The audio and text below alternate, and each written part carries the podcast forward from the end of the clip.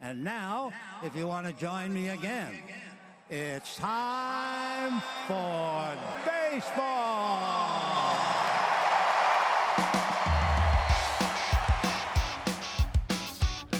Driven deep to right field. There it goes. See ya. Top on down. Here comes a one-two pitch. Red Sox win the World Series.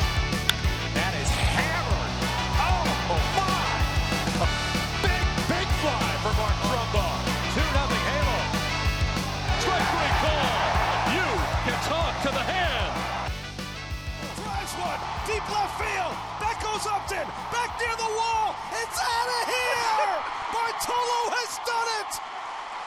The impossible has happened. Hallo Baseball Deutschland. Eine Woche haben wir aussetzen müssen, das war mein Verschulden. Und äh, ich sage uns, doch meine ich, denn heute bin ich ganz alleine für euch da und ja, erzähle euch, was am Wochenende im Baseball passiert ist. Das letzte reguläre Spielwochenende. Nächste Woche geht's schon los mit den Playdowns.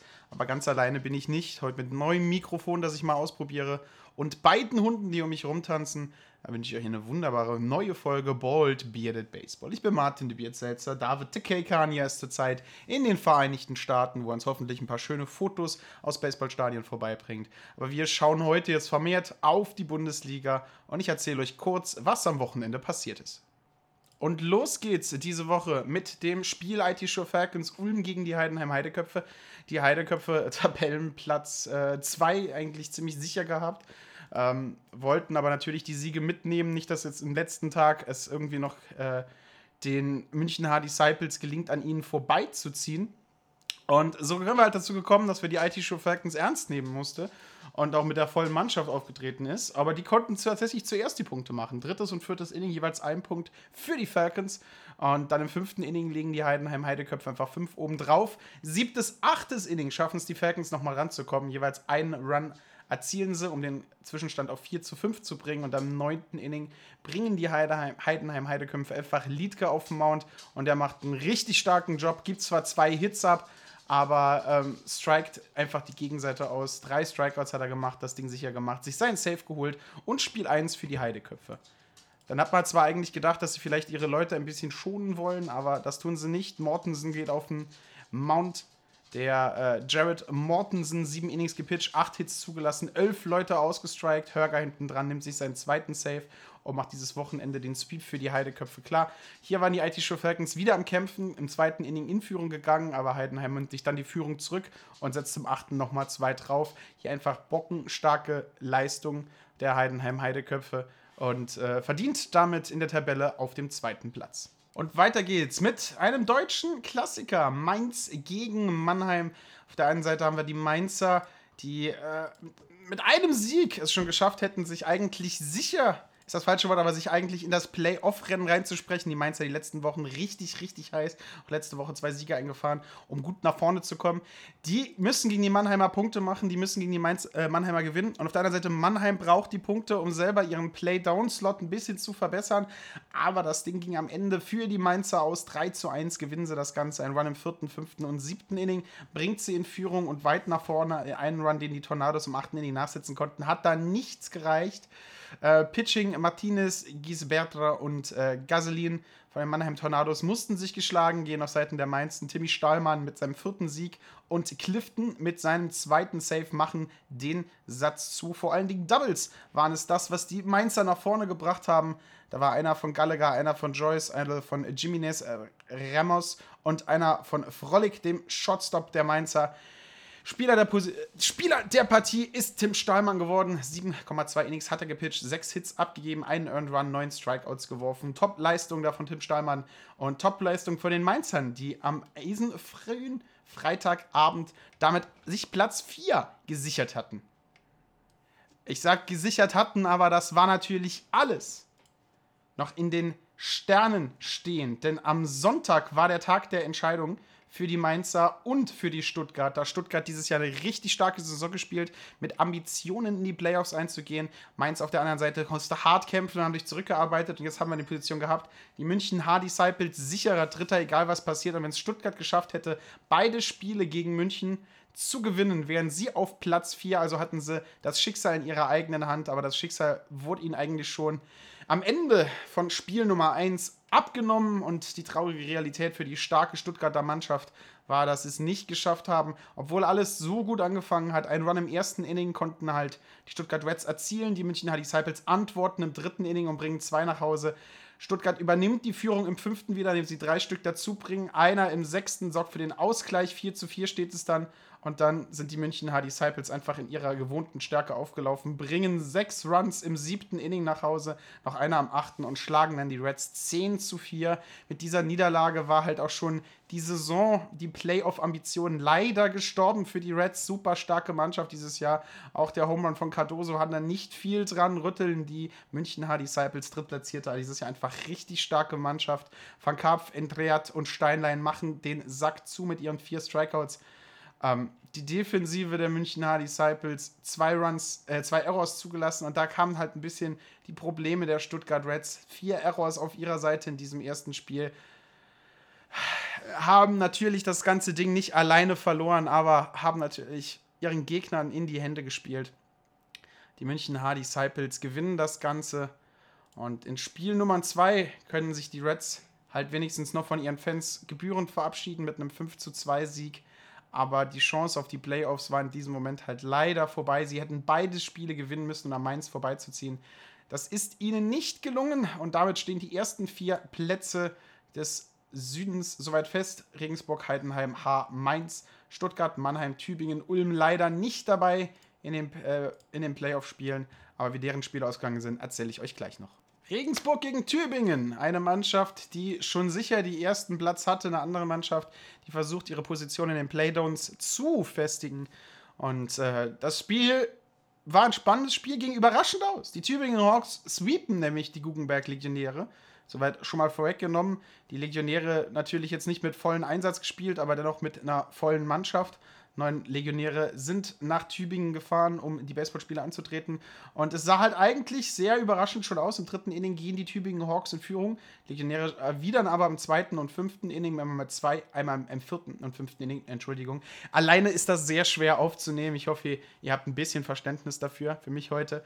Ähm, Im vierten Inning bringen sie zwei rein, im fünften eins, im siebten Inning nochmal zwei und bringen sie ihre fünf Punkte zusammen. Und dann kommt das achte Inning und im achten Inning schaffen es die Tübingen Hawks auf Larsen tatsächlich sechs Runs nach Hause zu bringen, zum Endstand von 7 zu 5. Und ob das jetzt tatsächlich hart erkämpft war und ob das tatsächlich verdienter Sieg war oder ob die Legionäre, die schon sicher die Bundesliga anführen, ein bisschen ruhig gemacht haben, kann man aus dieser Statistik schlecht sagen. Aber Pedrol, ihr Starter vom ersten Spiel, hat auch erst zwei Erste gestartet. Larsen hinten dran. Die Niederlage war auch überraschend, aber ja, erstes Spiel an Tübingen, zweites Spiel an Tübingen. Und zwar in ähnlicher Funktion. Die Legionäre bringen ein Run im ersten Inning rein und am drei und sechstes Inning sind es die Tübinger, die Punkte nach Hause bringen und schlagen den Tabellenersten. Damit zum zweiten Mal Tomek, Hillard und Ramirez Beaver ein bisschen andere Pitching Rotation, muss man dazu sagen. Vielleicht neue Leute ausprobieren. Auf der anderen Seite, Wind wirft neun Innings durch, acht Strikeouts, acht Hits abgeben, 132 Pitches. Der Arm des Mannes muss extrem wehgetan haben. Haben da zum Sweep geführt. Er ist auch Spieler der Partie geworden. Und auf der anderen Seite muss man einfach sagen, die beiden Jungs, die die Punkte reingehauen, Schmidt und William Germain, jeweils mit einem RBI, bringen den Sieg für ihre Tübingen Hawks. Damit sweepen die Hawks zu Ende der Saison die Guggenberg-Legionäre. Eine Überraschung, aber vielleicht ist es halt auch schon in den Köpfen der Legionäre. Wir sind jetzt zunächst in den Playoffs. Wir spielen gegen den Norden. Da müssen wir ein bisschen Kräfte sparen. Das sieht man ja in anderen Sportligen auch. Aber soll den Erfolg der Hawks nicht schmälern. Das ist auch schon mal eine richtig gute Motivation, um weiterzugehen in die Playdowns. Zwei Spiele waren am Wochenende, also zwei Begegnungen. Vier Spiele waren am Wochenende im Norden noch zu spielen die aber keinerlei große Auswirkungen auf die Tabelle mehr hatten. Da hat es so einigermaßen schon festgestanden, wer weiterkommt. Aber dennoch war Paderborn gegen Doren und Dortmund gegen Köln angesetzt und dann umreißen wir die Spiele nochmal kurz. Ich sag, wird ein ganz kurzer Podcast heute, weil äh, David nicht da ist und ich so lange nicht allein reden kann, ohne mir selber meine Stimme nicht mehr anhören zu können. Hust, hust. Cologne Cardinals gewinnen 2 zu 1 das erste Spiel, ein war im dritten. Dann wird dieser beantwortet vor den Dortmund Wanderers im vierten Inning zum Ausgleich und einer im fünften 2 zu 1 das Ergebnis für die Don Cardinals, die Punkte reingebracht haben. Terry ähm, und der andere kam entweder über einen Error oder einen Walk rein. Das sieht man natürlich nur, wenn ich ganz viel gescrolle. Ja, äh, Stock Timo scored bei einem Error, also kam da der siegreiche Punkt sozusagen im dritten Inning durch einen Error rein. Der einzige Error, den die Wanderers sich zuguten gelassen haben, ist natürlich schlimm, wenn man einen Error macht und der bringt halt dann so die Entscheidung. Was willst du noch sagen? Äh, Kawczynski pitcht neun Innings durch mit 67 Pitches. Das glaube ich jetzt nicht, dass er nur 67 Pitches gemacht hat. Aber ich das Spiel nicht live gesehen, wenn tatsächlich sind das weniger als 10 Pitches pro Inning. Das sind weniger als 7 Pitches pro Inning. Ähm, also mega Job, wenn er, ne, knapp mehr als 7 Pitches pro Inning. Mega Job, wenn das tatsächlich die richtige Statistik ist. Und auf der anderen Seite haben wir 59 Pitches gebraucht. Nein, das glaube ich nicht. Ich glaube, hier hat einfach der Heimscorer der Dortmund Wanderers in Easy Score nicht wirklich alle Pitches mitgescored, aber tut zum Endergebnis nichts ab. Köln Cardinals gewinnen 2 zu 1 das erste Spiel. Und das zweite Spiel geht an die Dortmund Wanderers. Ähm, wie gesagt, die Tabelle war schon ziemlich fettig. Die Tabelle war schon ziemlich sicher. Da ist nichts mehr passiert. Da wollte man nichts mehr reinfinden. Und die Wanderers gewinnen 3 zu 2, erzielen ihre Punkte im ersten, vierten und im fünften Inning. Im fünften und im sechsten können die Cardinals ihre Punkte dazuzählen. 2 zu 3 der Endstand. RBIs sind äh, reingekommen. Einmal von Gorsch und einmal von Laufer auf Seiten der Cardinals und auf Seiten der Wanderers ist ein RBI von Binet Sanchez und einer von Christoph reingekommen. Äh, der nächste Run, der gescored war von Martin Carrion, der ist halt wahrscheinlich immer wieder auf den Error. Ja, vier Errors waren die Cologne Cardinals und da ist auch der eine Run reingekommen.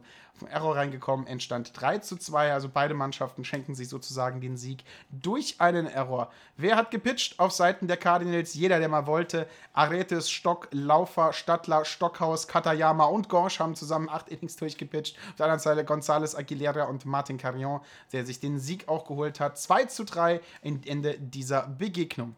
Kommen wir jetzt zur Begegnung Doren gegen Paderborn. Und jetzt tatsächlich nochmal spannend werden können, zumindest was ich vor zwei Minuten gesagt habe. Aber David ist nicht hier, um mich auf meine Fehler hinzuweisen.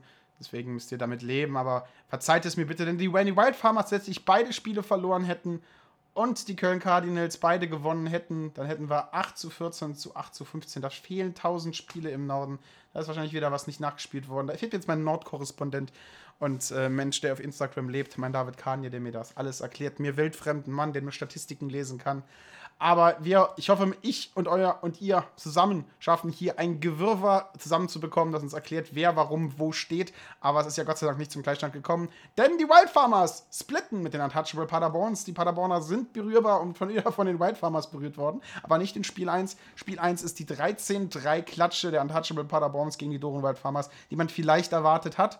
Beide erzielen einen Run im ersten Inning, dann fünf Stück im vierten für die Paderborner. Dann nochmal zwei im fünften, zwei im sechsten und drei im siebten zum 13 zu 3.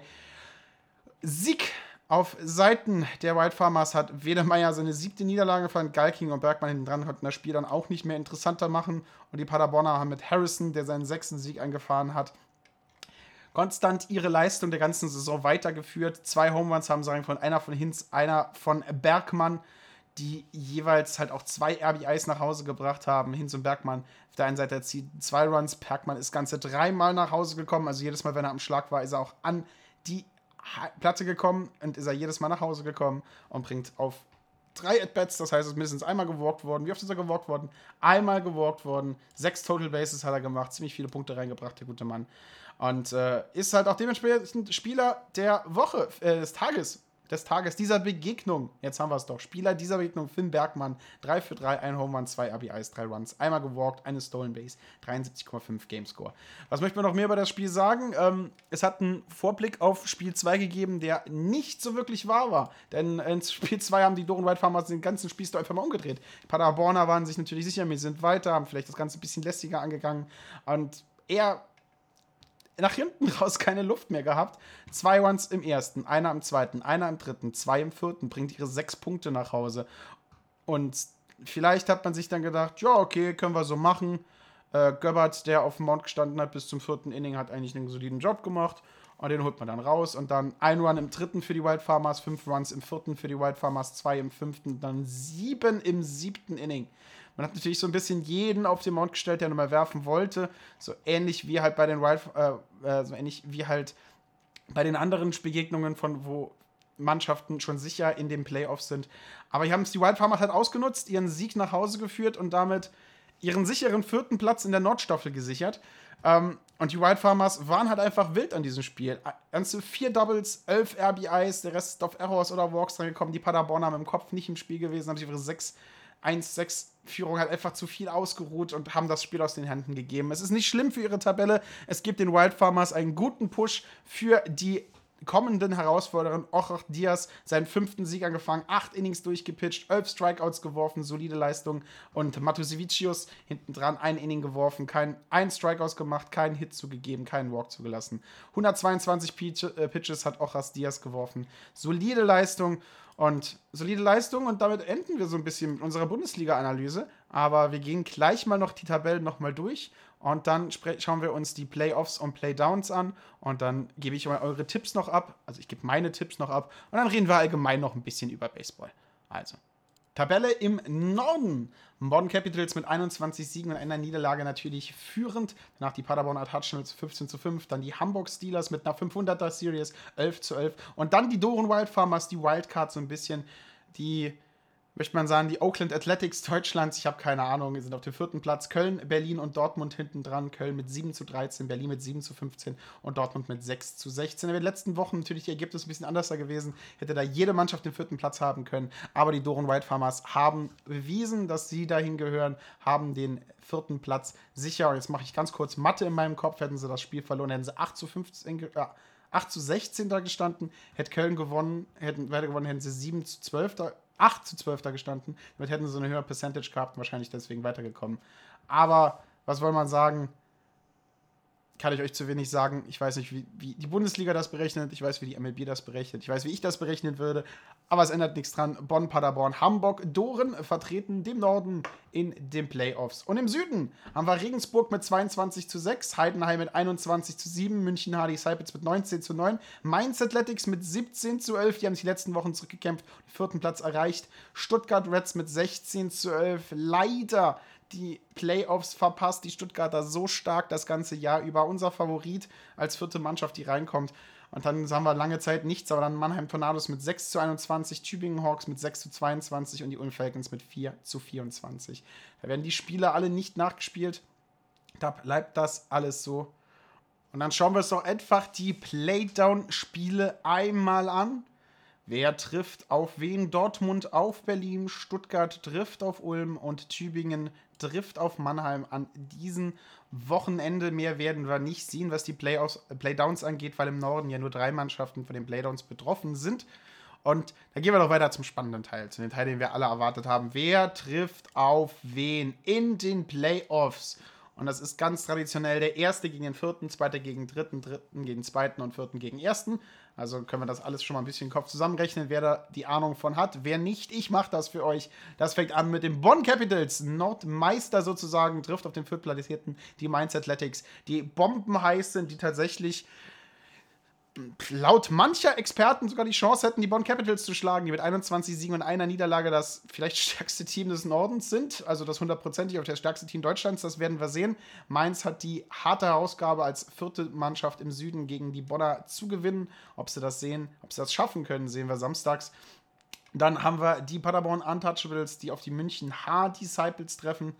Hier sehr ausgeglichen. Also Paderborn und München, beide Mannschaften natürlich sehr guter Baseball. Die München Hard Disciples dieses Jahr gezeigt haben, dass sie eine starke Südmannschaft sie sind, auch Heidenheim und Regensburg Sieger abholen konnten. Da ist alles drin. Äh, Mannschaften spielen Best of Five, das heißt, wer zuerst drei Siege hat, gewinnt das Ganze. Und da wäre natürlich ein Sweep am ersten Wochenende unglaublich wichtig.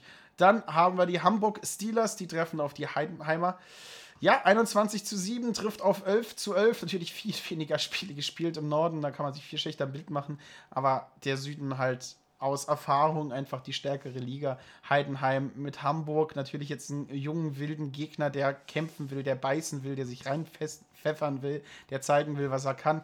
Und da ist natürlich ein Sieg gegen Heidenheim genau das Richtige. Und die Doren Wildfarmers, die Wildcard, haben vielleicht das schwerste Los getroffen. Sie treffen auf den Südmeister, die Regensburg Legionäre. Vielleicht ein Sieg in Spiel 1, den Sieg in Spiel 2 wissen wir, an wem sie vorbei müssen. Und das könnte richtig schwer sein. Aber die Doren Wildfarmers, eine Wildcard par excellence. Da kann man nie genau sehen, wer gewinnt das Ganze. Aber wenn ich jetzt Buchmacher wäre oder so verrückt wäre, Geld auf Sportwetten zu setzen, würde ich euch einfach mal sagen, ich gehe davon aus, dass Bonn die Mainzer schlagen wird am ersten Wochenende, vielleicht 2 zu 0.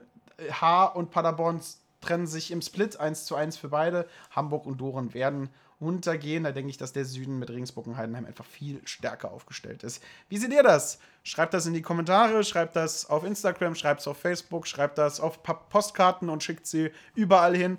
Oder macht jetzt euer Fenster auf und schreit es einfach in die Welt hinaus. Und wenn euch irgendjemand komisch anguckt, schaut er sich an und sagt, hört Baseball, bietet Baseball, da wisst ihr, warum ich schreie. Ja, David in den Staaten macht das Ganze natürlich ein bisschen einseitig für mich, hier zu reden. Ich hoffe, es hat euch dennoch ein bisschen Spaß gemacht. Jetzt können wir noch reden. Schauen wir doch mal kurz in die MLB. Jetzt wird ja ein bisschen Maus, äh. Schauen wir doch mal da in die MLB Standings rein. Ich weiß, dass die Yankees immer noch richtig stark sind, weil wir gehen jetzt auf den Weg zu All-Star Vote. Ah, All-Star. Schauen wir uns doch die All-Star Votes an. Die sind doch, glaube ich, durch, oder? Lass mich doch mal schauen. MLB All-Star Game, da haben wir es doch. Schauen wir doch mal, ob die durch sind. Die sind doch, glaube ich, fertig. Die sind die beiden Teams doch. Die beiden Teams sind doch gewählt. Aber vorher schauen wir doch mal ins Home Run Derby noch mit rein. Genau, Full Breakdown. Hier the 2022 All-Star Rosters. Okay, schauen wir erstmal ins Home Run Derby rein. Wen haben wir denn da? Confirmed ist Pete Alonso von den New York Mets. Hat die letzten beide gewonnen. Wenn er den dritten gewinnt, ist er, glaube ich, on par mit äh, Ken Griffey Jr. Und deswegen kommt er zurück. Ronald Acuna Jr., der wahrscheinlich beste Hitter in MLB The Show. Ähm, online Albert Puholz noch einmal. Oh, der 42-Jährige wird noch einmal ein Home Run Derby mitmachen, sein finalen Jahr. Äh, sein fünftes Mal, ähm, der teilnimmt. Das bringt ihn auf die elitäre Liste von sechs anderen, wo das machen durften: Ken Griffey Jr., Mark McGuire, Sammy Sosa, Prince Fielder, Barry Bonds und David Ortiz. Ähm, er hat die fünf meisten Home Runs aller Zeiten geschlagen mit seinen 684. Natürlich jemanden, den man auch nicht ausnehmen. Dann Juan Soto von den Nationals Second Home Run Derby Appearance hintereinander und Kyle Schwaber von den Phillies. Ja, wer ab und zu meinen Livestream sich angeschaut hat, weiß, dass ich äh, Schwaber-Bombs feiere und äh, gehe davon aus, dass dieser Mann noch einige Bälle raushauen wird. Natürlich, wenn ich Geld setzen würde, würde ich es auf Peter Alonso setzen, der die letzten Jahre dominiert, die letzten Jahre gezeigt, dass er Bälle hasst und Bälle vernichtet, vor allen Dingen im Home Run Derby. Und ich würde einfach sagen, Peter Alonso wird das Ganze gewinnen. Aber wenn ich mit meinem Herzen wetten sollte oder mit meinem Herzen jemanden den Wunsch, den Sieg geben sollte, wäre es Albert Pujols. Ich glaube tatsächlich Albert Pujols. Es wäre ein schöner Abgang für die Ende seiner Karriere, aber ich denke, Pete Alonso, die Eisbär, wird das Ganze holen. Und jetzt schauen wir doch einfach mal rein, wer die Mannschaften vertritt im All-Star-Voting. Und wir schauen uns die American League an. Catcher ist Alejandro Kirk von den Toronto Blue Jays. First Base ist Vladimir Guerrero Jr. von den Toronto Blue Jays. Second Base José Altuve, wiederholter All-Star. Ähm, Third Base Rafael Devers, das freut mich natürlich als Boston Red Sox-Fan. Shortstop Tim Anderson von den Chicago White Sox, der weißeste Name für den schwärzesten Baseballspieler aller Zeiten. Und Outfield, wie hätte es anders sein sollen, Aaron Judge, Mike Trout und Giancarlo Stanton. Und DH macht Shohei Otani. Legacy Selection ist Miguel Cabrera als DH. Das ist so, wen wählt man nochmal aus? Und auf der Reserve als Catcher José Trevino, First Base Luis Arenas, Second Base Andreas Gimes von Cleveland, Third Base José Ramirez von Cleveland, Shortstop Sander Bogarts von Boston, Outfield Brian Buxton, Kyle Tucker, George Springer, Andre Benintendi und Julio Rodriguez von Minnesota, Houston, Toronto, Kansas City und Seattle. Und als Ersatz-DH hat man Jordan Alvarez. Starting Pitching wird nicht gewählt, das wird nominiert. Und da ist es Shane McLean von Tampa Bay, Justin Verlander von Houston, Alec Manoa von Toronto, Nestor Cortez von New York, Garrett Cole von New York, Shoei Otani, der, glaube ich, als erster Spieler DH und Pitcher sein darf im All-Star-Game. Paul Blackburn von Oakland, Martin Perez von Texas und Frember Valdez von Houston. Relievers Clay Holmes, Emmanuel Klase, Jorge, Jorge Lopez und Gregory Soto.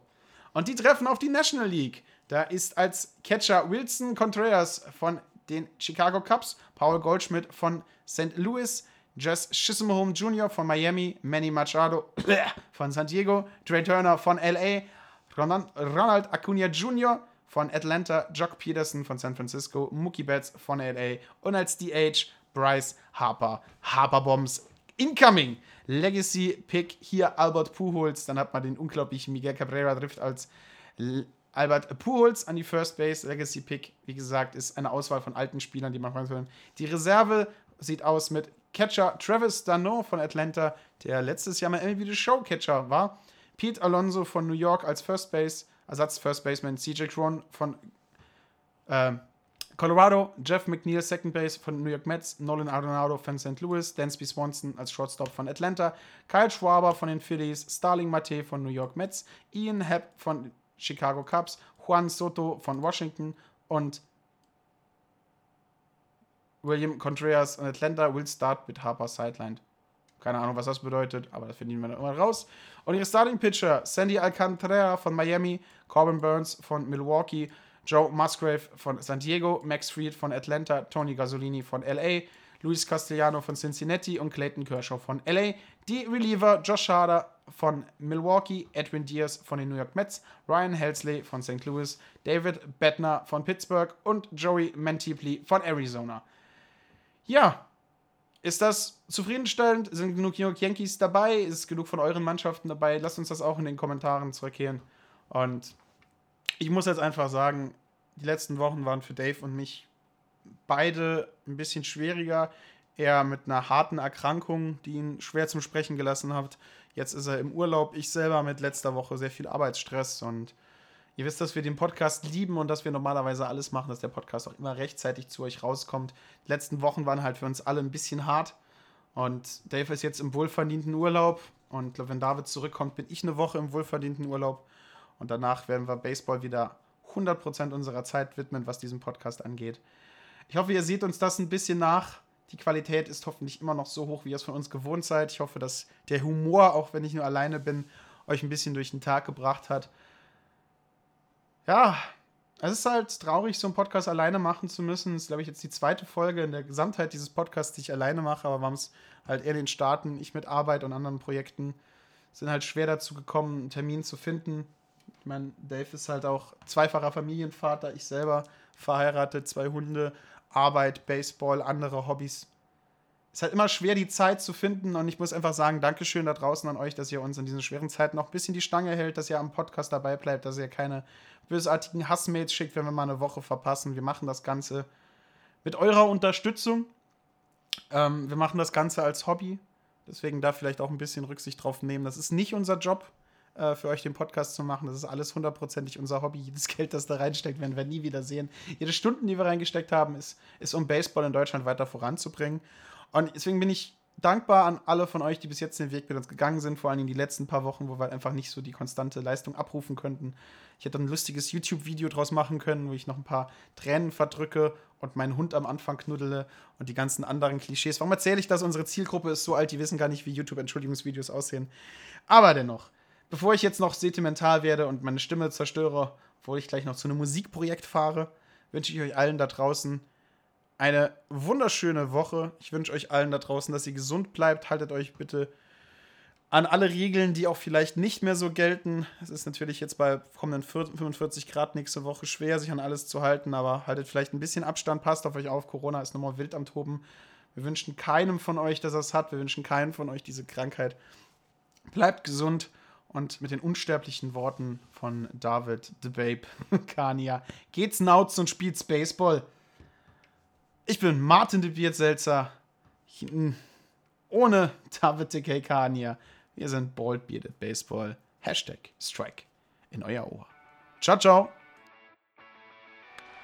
And Harper to center. Way back. Way back. See you.